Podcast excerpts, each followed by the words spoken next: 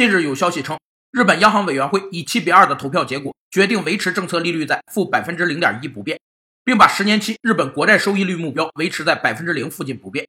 且维持政策利率的前瞻性指引和资产购买计划不变。负利率政策是银行对存放在银行的超额准备金实行负利率的一种货币工具政策，并非银行对普通储户收取利息费用。对银行而言，负利率政策会收紧净利息差，导致银行净利息收入被侵蚀；